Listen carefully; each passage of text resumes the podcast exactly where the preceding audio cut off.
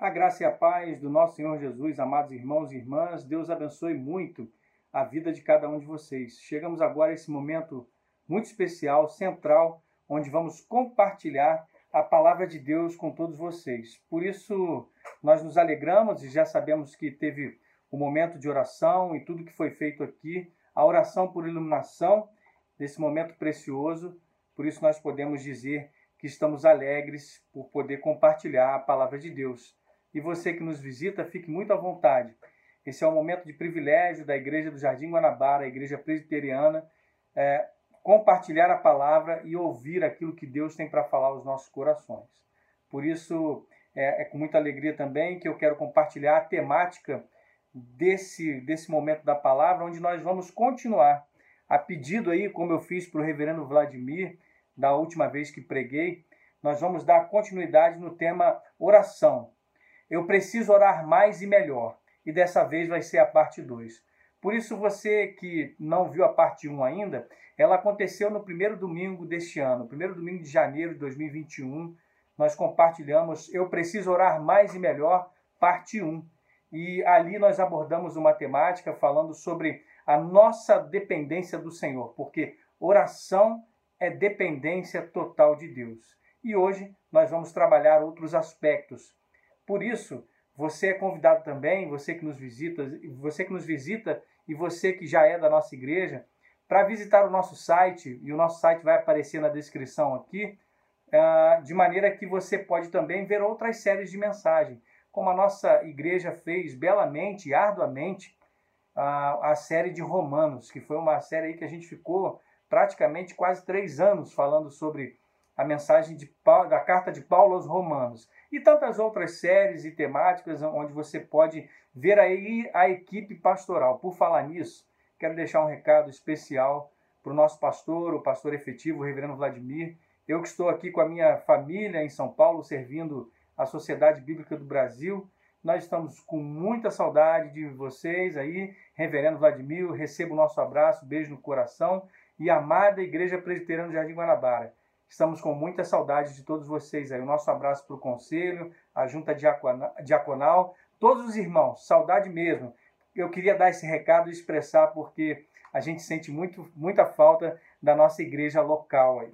Mas o fato, irmãos, é que a gente chega num momento importante e sem mais delongas eu quero convidar você para abrir a sua Bíblia comigo na carta de Paulo aos Efésios, no capítulo 1 onde a gente vai pegar a mesma perícope lá, lembra? Falei do primeiro domingo, né? Onde a gente fez Eu Preciso Orar Mais e Melhor, parte 1. Usamos a perícope e destacamos um dos versículos lá que você pode recordar. Acabou essa mensagem aqui. Se você quiser assistir a primeira ou com, quando tiver tempo, fique à vontade. Mas a gente também vai pegar a perícope inteira aqui. Efésios 1, de 15 a 23, e também, obviamente, nós vamos fazer alguns destaques, alguns aspectos para essa noite. Acompanhe comigo, eu lerei na Nova Almeida atualizada. Diz assim a palavra do Senhor. Por isso também eu, tendo ouvido a respeito da fé que vocês têm no Senhor Jesus e do amor para com todos os santos, não cesso de dar graças por vocês, mencionando-os nas minhas orações. Peço ao Deus de nosso Senhor Jesus Cristo, o Pai da glória, que conceda a vocês o espírito de sabedoria e de revelação no pleno conhecimento dele. Peço que ele ilumine os olhos do coração de vocês, para que saibam qual é a esperança da vocação de vocês, qual é a riqueza da glória da sua herança nos santos, e qual é a suprema grandeza do seu poder sobre nós, os que cremos, segundo a eficácia da força do seu poder. Ele exerceu esse poder em Cristo ressuscitando-o dentre os mortos e fazendo-o sentar à direita nas regiões celestiais, acima de todo principado, potestade, poder, domínio e de todo nome que se possa mencionar, não só no presente século, mas também no vindouro. E sujeitou todas as coisas debaixo dos pés de Cristo e, para ser o cabeça sobre todas as coisas, o deu à igreja, o qual é o seu corpo, a plenitude daquele que a tudo enche em todas as coisas. E aí eu queria dar um salto com você aí, ainda no, na carta aos Efésios, capítulo 3, versículo 14, que diz assim: Por essa razão eu me ponho de joelhos diante do Pai. A gente trabalhou na primeira parte dessa série de mensagens sobre a oração de Paulo, na carta aos Efésios, aqui no capítulo 1, mas a gente fez justamente na primeira parte um link com o capítulo 3, versículo 14, expressando a forma como Paulo se colocava diante do Senhor, onde nós falamos ali que o coração de Paulo e o corpo de Paulo, ele de joelhos, expressavam a total dependência de Deus. Então, a parte 1, nós abordamos justamente é, a total dependência de Deus. Oração é depender do Senhor o tempo todo. E nessa noite a gente vai dar continuidade justamente nesse texto, onde a gente destaca, e você depois pode observar o trecho em casa ali, a gente destaca do versículo 17 ao 19, onde Paulo está explicando sobre a razão pela qual nós podemos e devemos orar. A razão da oração ser o seguinte, aí entra o tema dessa noite. Oração é vida espiritual em prática. Anote aí, oração é vida espiritual em prática. Então, dever de casa, depois você foca só no 17 ao 19 e você vai entender ao longo dessa mensagem porque que oração é vida espiritual em prática. Quando eu leio a oração de Paulo, eu sou impactado, meu irmão e minha irmã, porque eu vejo ali o foco dos motivos da minha oração que estão bem distantes do foco de Paulo. Se você ler as orações de Paulo em Efésios, você vai perceber, tanto em Efésios como em outras epístolas, você vai perceber que é impressionante mas é impressionante a ausência de qualquer tipo de materialismo nas orações de Paulo. Isso se torna mais impactante quando a gente considera, justamente nessa carta, observando como uma carta da prisão, que Paulo está aprisionado em Roma. E como a gente acabou de ler no versículo 14 do capítulo 3, ele, numa prisão, colocando-se de joelhos para orar em amor pelos Efésios, pelos irmãos da igreja de Efésio. Então, perceba, Paulo, ele não está orando ali pela sua própria situação angustiante. Ele não está pedindo pela sua libertação, o que seria muito legítimo, pois você vai ver que Paulo, ele mesmo escreveu em Filipenses 4:6, não fiquem preocupados com coisa alguma, mas em tudo sejam conhecidos diante de Deus os pedidos de vocês pela oração e pela súplica, com ações de graças. Paulo escreveu isso, acreditou nisso, e assim devemos crer também. Mas perceba, Paulo estava incentivando que as preocupações e as questões fossem colocadas diante do Senhor, obviamente, todas as necessidades. Mas o que devemos aprender com Paulo, nessa oração, principalmente de Efésios, como nós destacamos, ele está numa prisão. E nas masmorras, como nós aprendemos, e vou ter que destacar isso mais uma vez, já falei isso na parte 1 e falarei agora, o reverendo Gabriel nos ensinou e nos explicou que Paulo estava no fundo do poço de qualquer tipo de calabouço, onde as urinas e todos os dejetos e tudo que vinham do esgoto de Roma passavam por aquele lugar e era um lugar pútrido, fétido. É naquele lugar que Paulo está fazendo ali o seu jardim de oração e dizendo da alegria dele de poder orar pelos Efésios. É por isso que Paulo, e nós podemos aprender com ele, que nem todas as preocupações são as mais relevantes. Assim, os problemas podem até ser trazidos diante do Senhor, mas nem tudo que trazemos é sempre o mais importante. Vou repetir. Os problemas podem ser trazidos diante do Senhor, mas nem tudo que trazemos é sempre o mais importante para aquele momento. Então, a pergunta que fica para mim e para você, Pastor Vinícius, o que é mais importante numa oração? Com certeza será algo muito maior do que simplesmente o nosso bem-estar. E é por isso que, ainda nessa introdução, eu quero falar com você algo maior que saúde, algo além da saúde, algo além do bem-estar. Os crentes em Éfeso, eles tinham assim preocupações como eu e você, como por exemplo, sobre saúde, como já falamos, como abrigo, sobre o que comer, o que vestir, sobre os seus casamentos e suas famílias, emprego, despesas, taxas, impostos, riqueza e bem-estar como um todo. Mas perceba que nessa oração que a gente acabou de ler de Paulo em Efésios, não há nenhuma incidência desses assuntos. Não há nenhum motivo, nenhuma incidência de motivos materiais nas orações de Paulo, de Paulo por eles, pelos Efésios.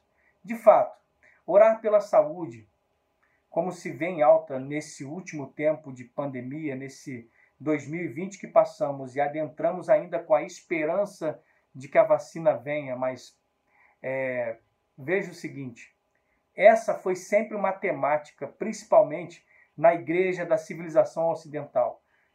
De um modo geral, estamos sempre colocando saúde, saúde, saúde diante do Senhor, quase que como prioridade número um.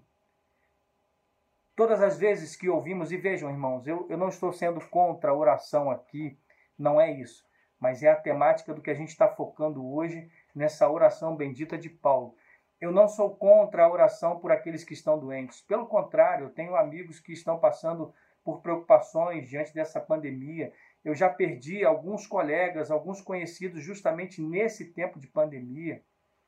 Mas é como se nesse canal, como eu falei na introdução, que está aberto diante de Deus, nós só soubéssemos falar uma coisa. Imagina, você que é pai e mãe, toda vez que fosse conversar com o seu filhinho de três anos, como tem o Davi, e toda vez que nós fôssemos conversar, ele só dissesse assim: Eu quero barra de chocolate. Filho, como foi o seu primeiro dia na escola? Eu quero barra de chocolate.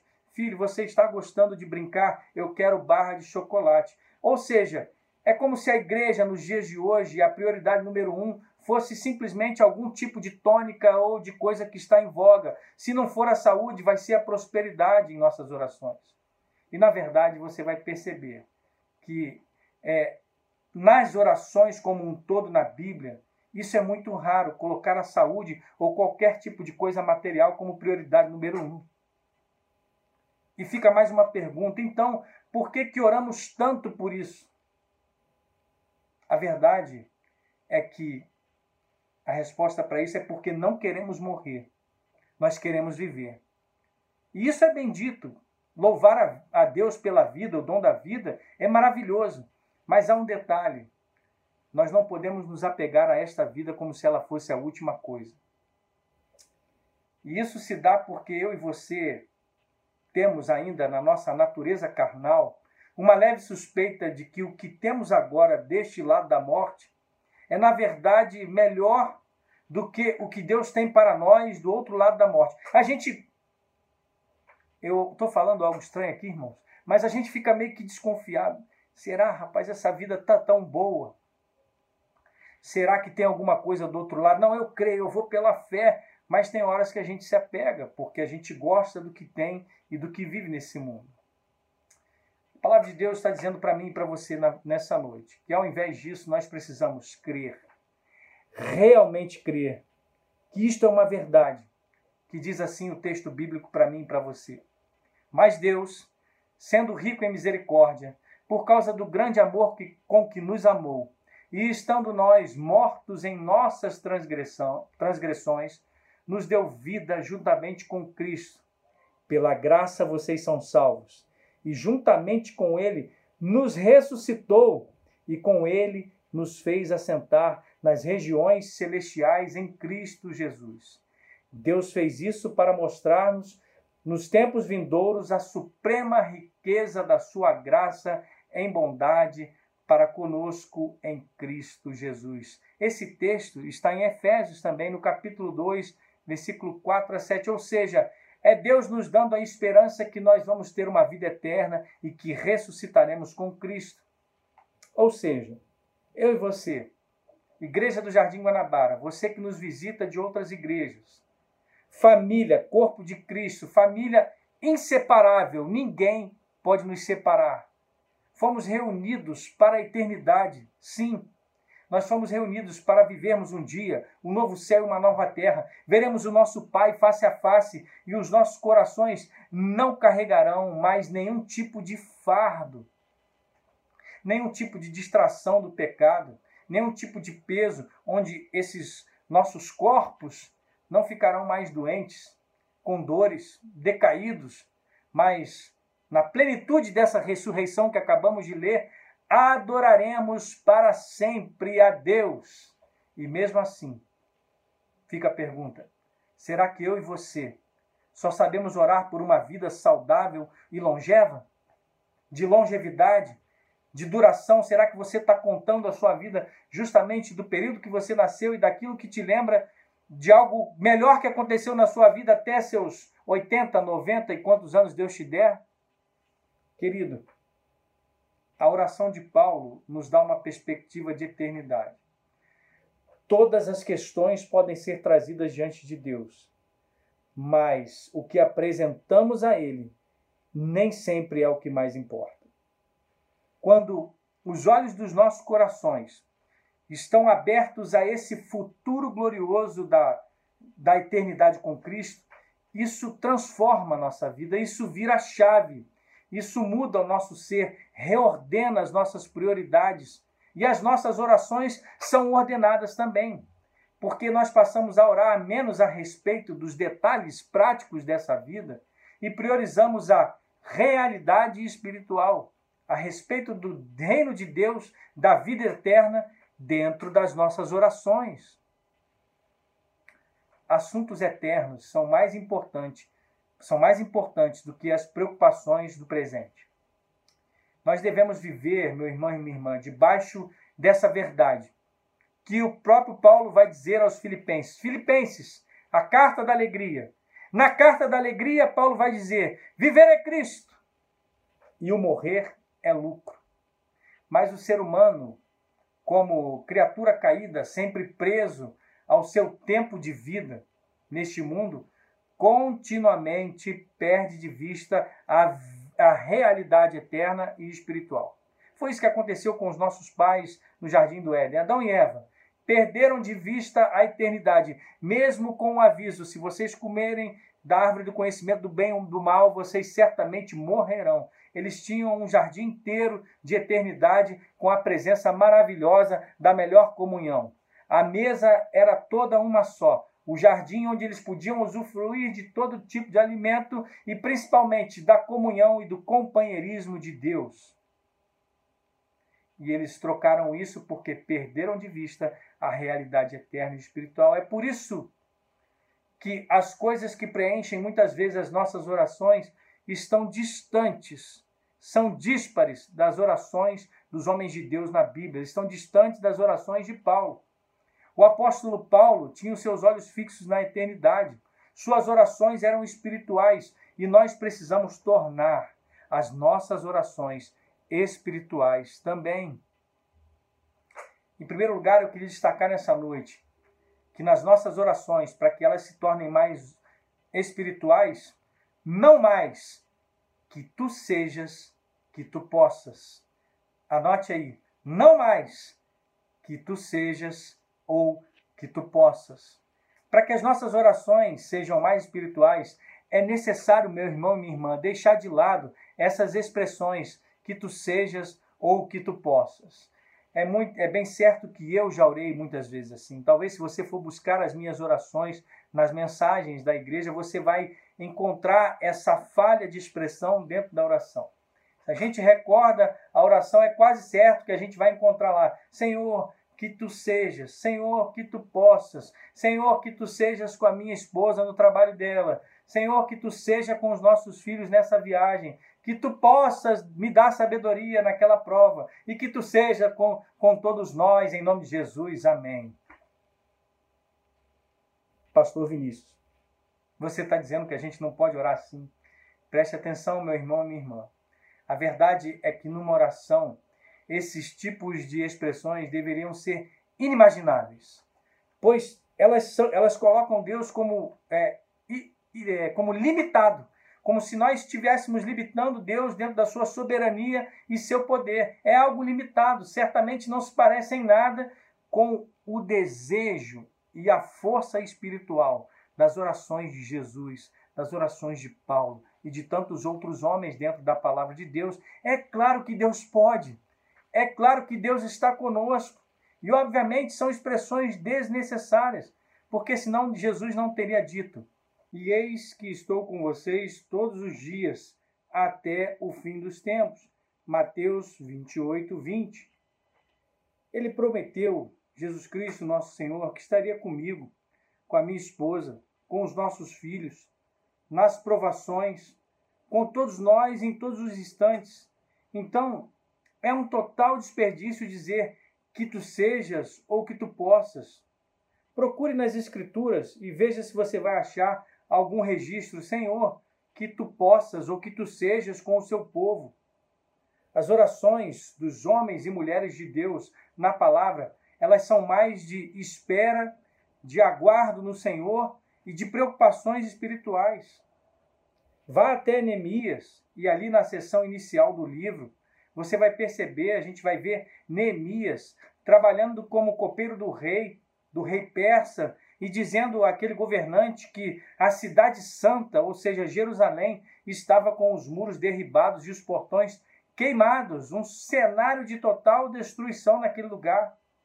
Neemias, Neemias estava abatido, desolado, magoado pela situação. Ele decidiu que buscaria fazer algo por isso ao ouvir as notícias tristes, as más notícias a respeito da destruição de Jerusalém. Mas vale ressaltar que antes mesmo de tomar alguma atitude prática ou até mesmo de falar com o rei, quando Neemias ouviu pela primeira vez daquelas mais notícias sobre Jerusalém, o seu posicionamento foi totalmente, completamente espiritual. A palavra de Deus vai nos dizer em Neemias 1:4: Quando ouvi estas palavras, eu me sentei, chorei e lamentei por alguns dias. Fiquei jejuando e orando diante do Deus dos céus. E você vai poder ler ali na sua oração do capítulo 1 de Neemias e ter uma noção, um panorama de como aquele homem ora. E na verdade a pergunta: como é essa oração de Neemias? Teria sido tipo: ó oh, Senhor, que tu sejas com todas as pessoas em Jerusalém que estão na miséria, que tu possas livrá-la desse opróbrio, dessa pobreza? Não. Na verdade, ele disse, e aqui eu vou fazer uma paráfrase: Ó Senhor Todo-Poderoso, que governas todo o universo, nós, o teu povo, nos prostramos diante de ti e confessamos os nossos pecados e desvios. Você está percebendo o que Neemias faz nessa hora em que ele ora dessa maneira? Neemias, ele está sendo espiritual antes de ser prático. Ele sabe que os problemas dos muros de Jerusalém são uma consequência real da condição espiritual do povo. A razão do muro ter colapsado e caído é por causa das necessidades espirituais dos, dos corações daquelas pessoas, do coração do povo de Israel.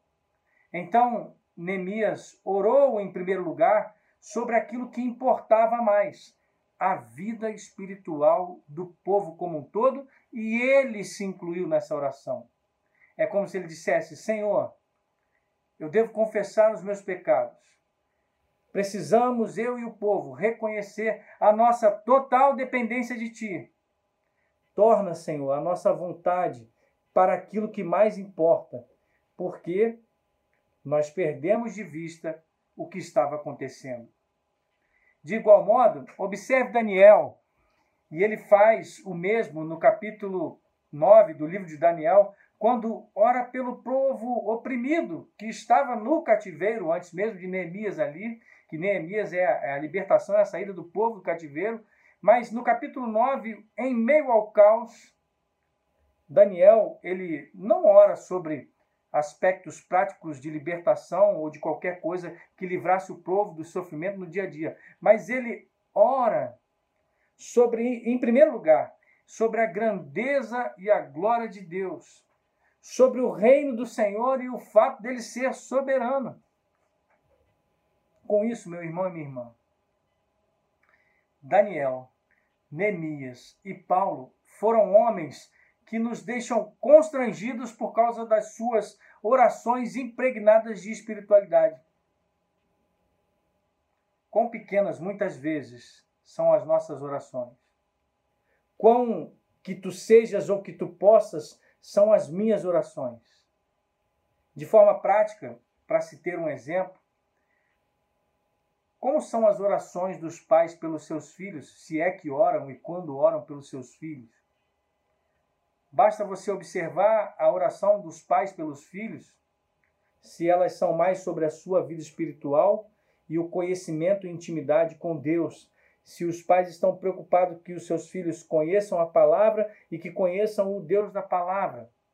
Ou se quando os pais oram, eles estão preocupados somente, Senhor, abençoa a saúde do meu filho, a educação dele, a vocação dele, que ele tenha independência e segurança financeira, que ele seja alguém na vida e ponto.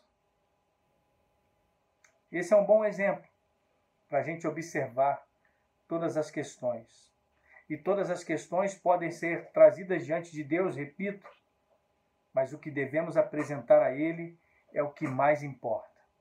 Em segundo lugar, eu quero falar com você, você pode estranhar no início, mas eu quero falar sobre uma peça da bicicleta.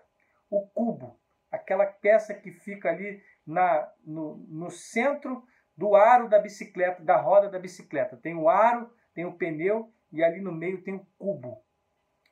O cubo da bicicleta. Precisamos nos apegar às palavras de Jesus na famosa passagem de Mateus 6 onde Jesus está falando aos seus discípulos sobre as legítimas preocupações do dia a dia, sobre o que comer, o que vestir, sobre as suas vidas. Mas Jesus vai responder a esses homens a respeito dessas preocupações práticas do dia a dia, dizendo o seguinte: Observem as aves do céu, que não semeiam, não colhem, nem ajuntam em celeiros. No entanto, o Pai de vocês que está no céu as sustentam. Será que vocês não valem muito mais do que as aves? Quem de vocês, por mais que se preocupe, ele pode é, é, acrescentar um côvado ao curso da sua vida? E por que se preocupam com o que vão se vestir? Observem como crescem os lírios do campo, eles não trabalham nem fio. Eu, porém, afirmo a vocês que nem Salomão, em toda a sua glória, se vestiu como qualquer um deles. Ora, se Deus veste assim a erva do campo, que hoje existe e amanhã é lançada no forno, não fará muito mais por vocês, homens de pequena fé. Portanto, não se preocupem dizendo que comeremos, que beberemos ou com que nos vestiremos, porque os gentios é que se preocupam com todas estas coisas. O Pai de vocês, que está no céu, sabe que vocês precisam de todas elas.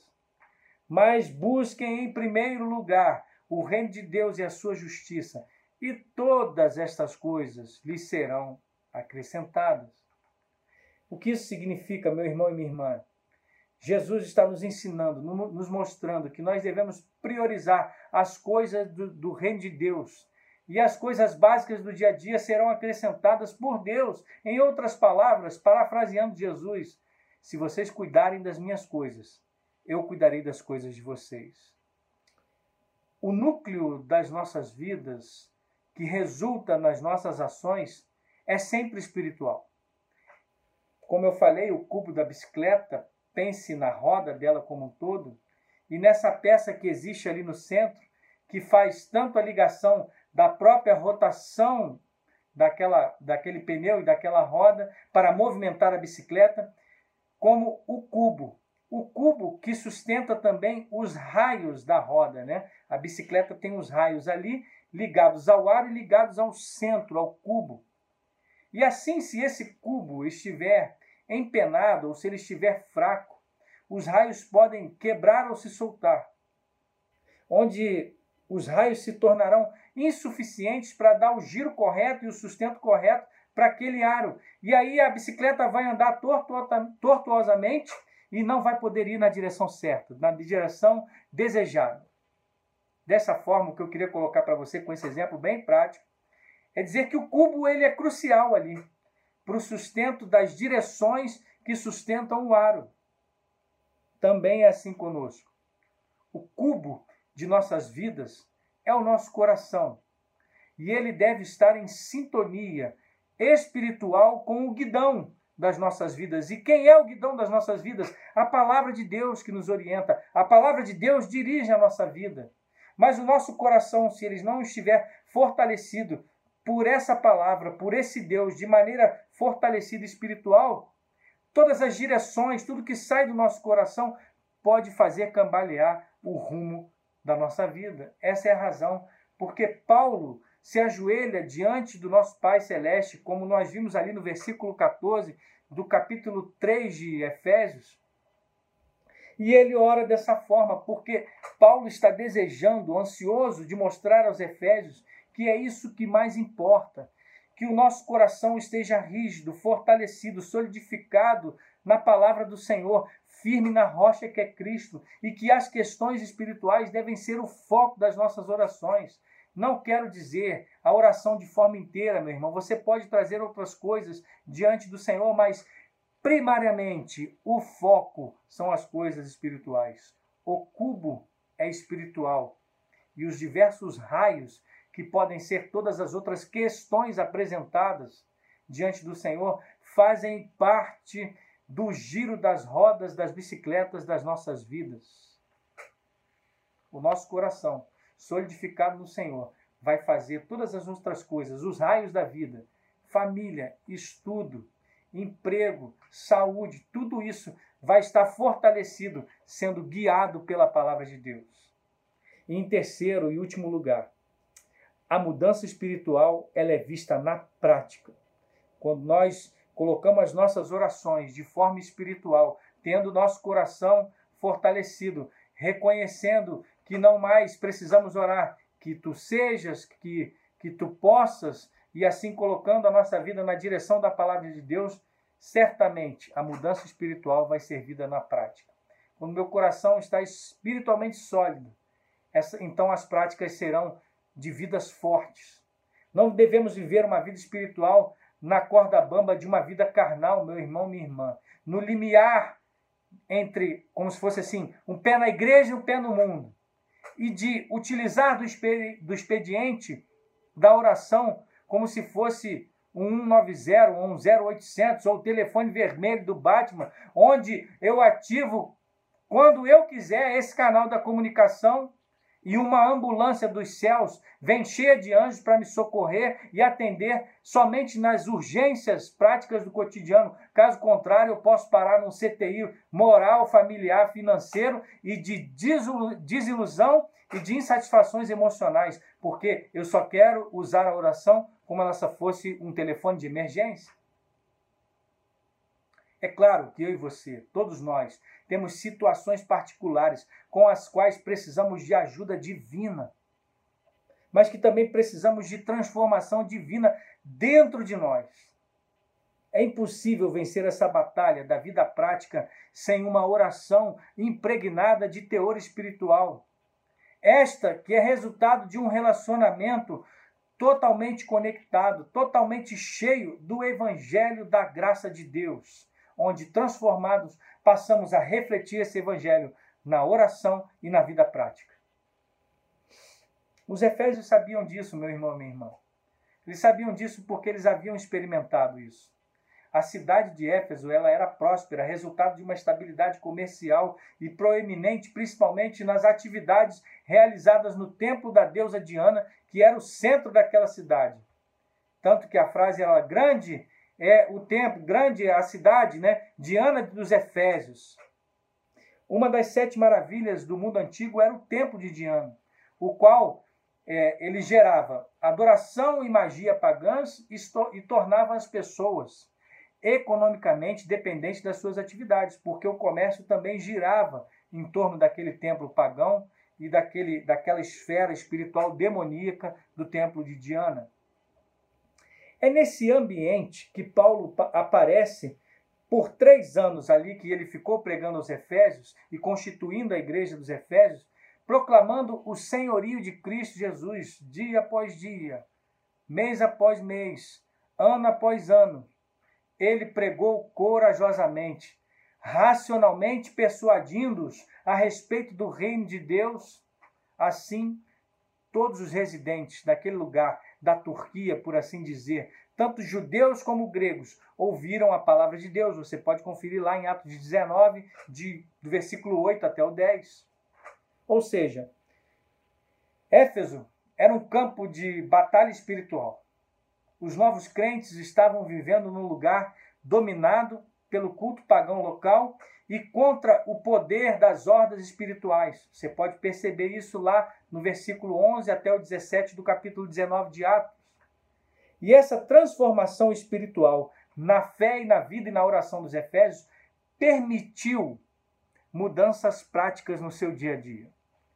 E assim, muitos daqueles que praticavam magia, confessando os seus pecados, fizeram uma grande fogueira dos livros mágicos, dos livros de porções, de todo tipo de coisa que acontecia ali, daqueles livros que davam receita de uma vida melhor e de uma prosperidade. Aquelas pessoas pegaram aqueles livros de magia do templo de Diana, que eram vendidos sortidamente pela cidade, e queimaram num fórum público, publicamente, Atos 19, 18 a 20. E o que a Bíblia ressalta, e não podemos perder de vista, esquecer o valor monetário dos mesmos. A Bíblia vai nos dizer ali em Atos que 50 mil moedas de prata foram é, foi o valor calculado por aqueles livros que foram queimados. O que, se pudéssemos comparar mais ou menos nos dias de hoje, seria 50 denários, 50 mil denários. Um denário era a paga de um dia de trabalho. E se considerarmos em reais hoje, pelo menos pelo salário mínimo, 50 reais vai equivaler por um dia de um trabalhador que ganha um salário mínimo. Foram queimados, então, meu irmão e minha irmã, aproximadamente 2 milhões e 500 mil reais em livros.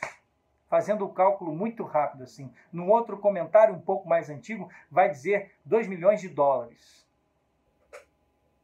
Eu fico imaginando que as pessoas de Éfeso conversaram entre si quando viram a atitude daqueles cristãos da cidade. Por que eles estão queimando todos os seus livros? Alguém perguntaria. E outro responderia: bem, eles agora têm uma visão de um mundo completamente diferente do nosso. Ah, você quer dizer que eles não creem mais nas coisas espirituais? É isso? Não, pelo contrário, eles creem sim. Mas eles começaram a crer em Jesus de Nazaré e dizem que ele ressuscitou dos mortos e até que ele perdoa pecados e que é todo poderoso sobre tudo que existe. Ah, isso me soa loucura.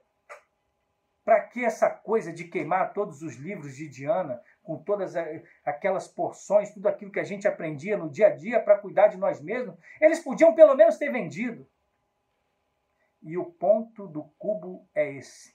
O ponto do coração é esse. O ponto do sistema de, de crença e espiritual e da cosmovisão de Deus são esses pontos, são esses cubos, a forma como seu coração enxerga o mundo e as coisas da vida é que dirigem as suas ações práticas no dia a dia, meu irmão e minha irmã. E quando Paulo escreve a Éfeso, aos cristãos de Efé, aos Efésios, ele não disse algo como, por exemplo, ah, vocês precisam de alguém para mudar as estruturas políticas e civis da sua cidade. E vocês precisam se livrar desses livros de magia vendidos pela religião local e que oprimem vocês numa escravidão espiritual. Não!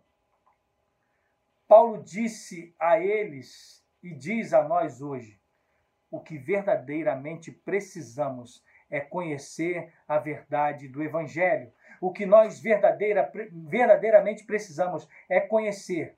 E mais ainda, quem nós precisamos conhecer? É Jesus Cristo, o nosso Senhor. Nós precisamos conhecer a real segurança em confiar que todas as horas, minutos e segundos de nossas vidas estão nas poderosas mãos do nosso Senhor Jesus. Paulo diz: Eu oro por isso, que vocês, tendo conhecido a verdade, permaneçam firmes. E esta é a mesma mensagem para mim e para você hoje, meu irmão e minha irmã. A nossa fé está firmada no nosso Senhor o que eu e você precisamos. Mais do que conhecer a verdade, não precisamos de nada. Precisamos conhecer e saber qual é a suprema grandeza do seu poder sobre nós, os que cremos, segundo a eficácia da força do seu poder. Efésios 1, 19, na oração de Paulo. Precisamos conhecer a grandeza e a sublimidade de Cristo Jesus. Com frequência, meu irmão e minha irmã, o mundo vai tentar impor uma visão de um Jesus fraco, como mais um tentando lutar por um espaço no panteão dos deuses do pluralismo das mentiras mascaradas de verdades deste século. Nós precisamos entender que Jesus usa uma coroa infinitamente brilhante e que dura eternamente mais do que qualquer outro poder. Ele é o Rei do universo, pois ele é eterno. Ele é antes dos reis da antiguidade, os quais, na verdade, todos foram investidos de poder por ele, o supremo Rei dos Reis, e as suas coroas, elas pertencem a Jesus Cristo, o que usa a coroa suprema, a quem toda oração deve ser feita, o supremo pastor, sublime soberano do universo de todas as eras, Cristo Jesus, esperança da glória. Se conhecemos Jesus assim, dessa maneira, nós teremos os nossos corações firmados numa oração que é totalmente espiritual, focada no maravilhoso amor e na graça do nosso Deus. Estas coisas são as que mais importam. Assim, quando você começar a orar, qual a preocupação que estará na sua visão dentro da oração? Se você estiver enfrentando um grande desafio no seu trabalho, por exemplo, você precisa conhecer a ajuda de Deus para isso e, portanto, você precisa mais conhecer do Evangelho. Se você estiver enfrentando um problema e você não sabe como consertar o seu casamento, você precisa conhecer a ajuda de Deus para o casamento e, portanto, o que você precisa mais é conhecer o Evangelho.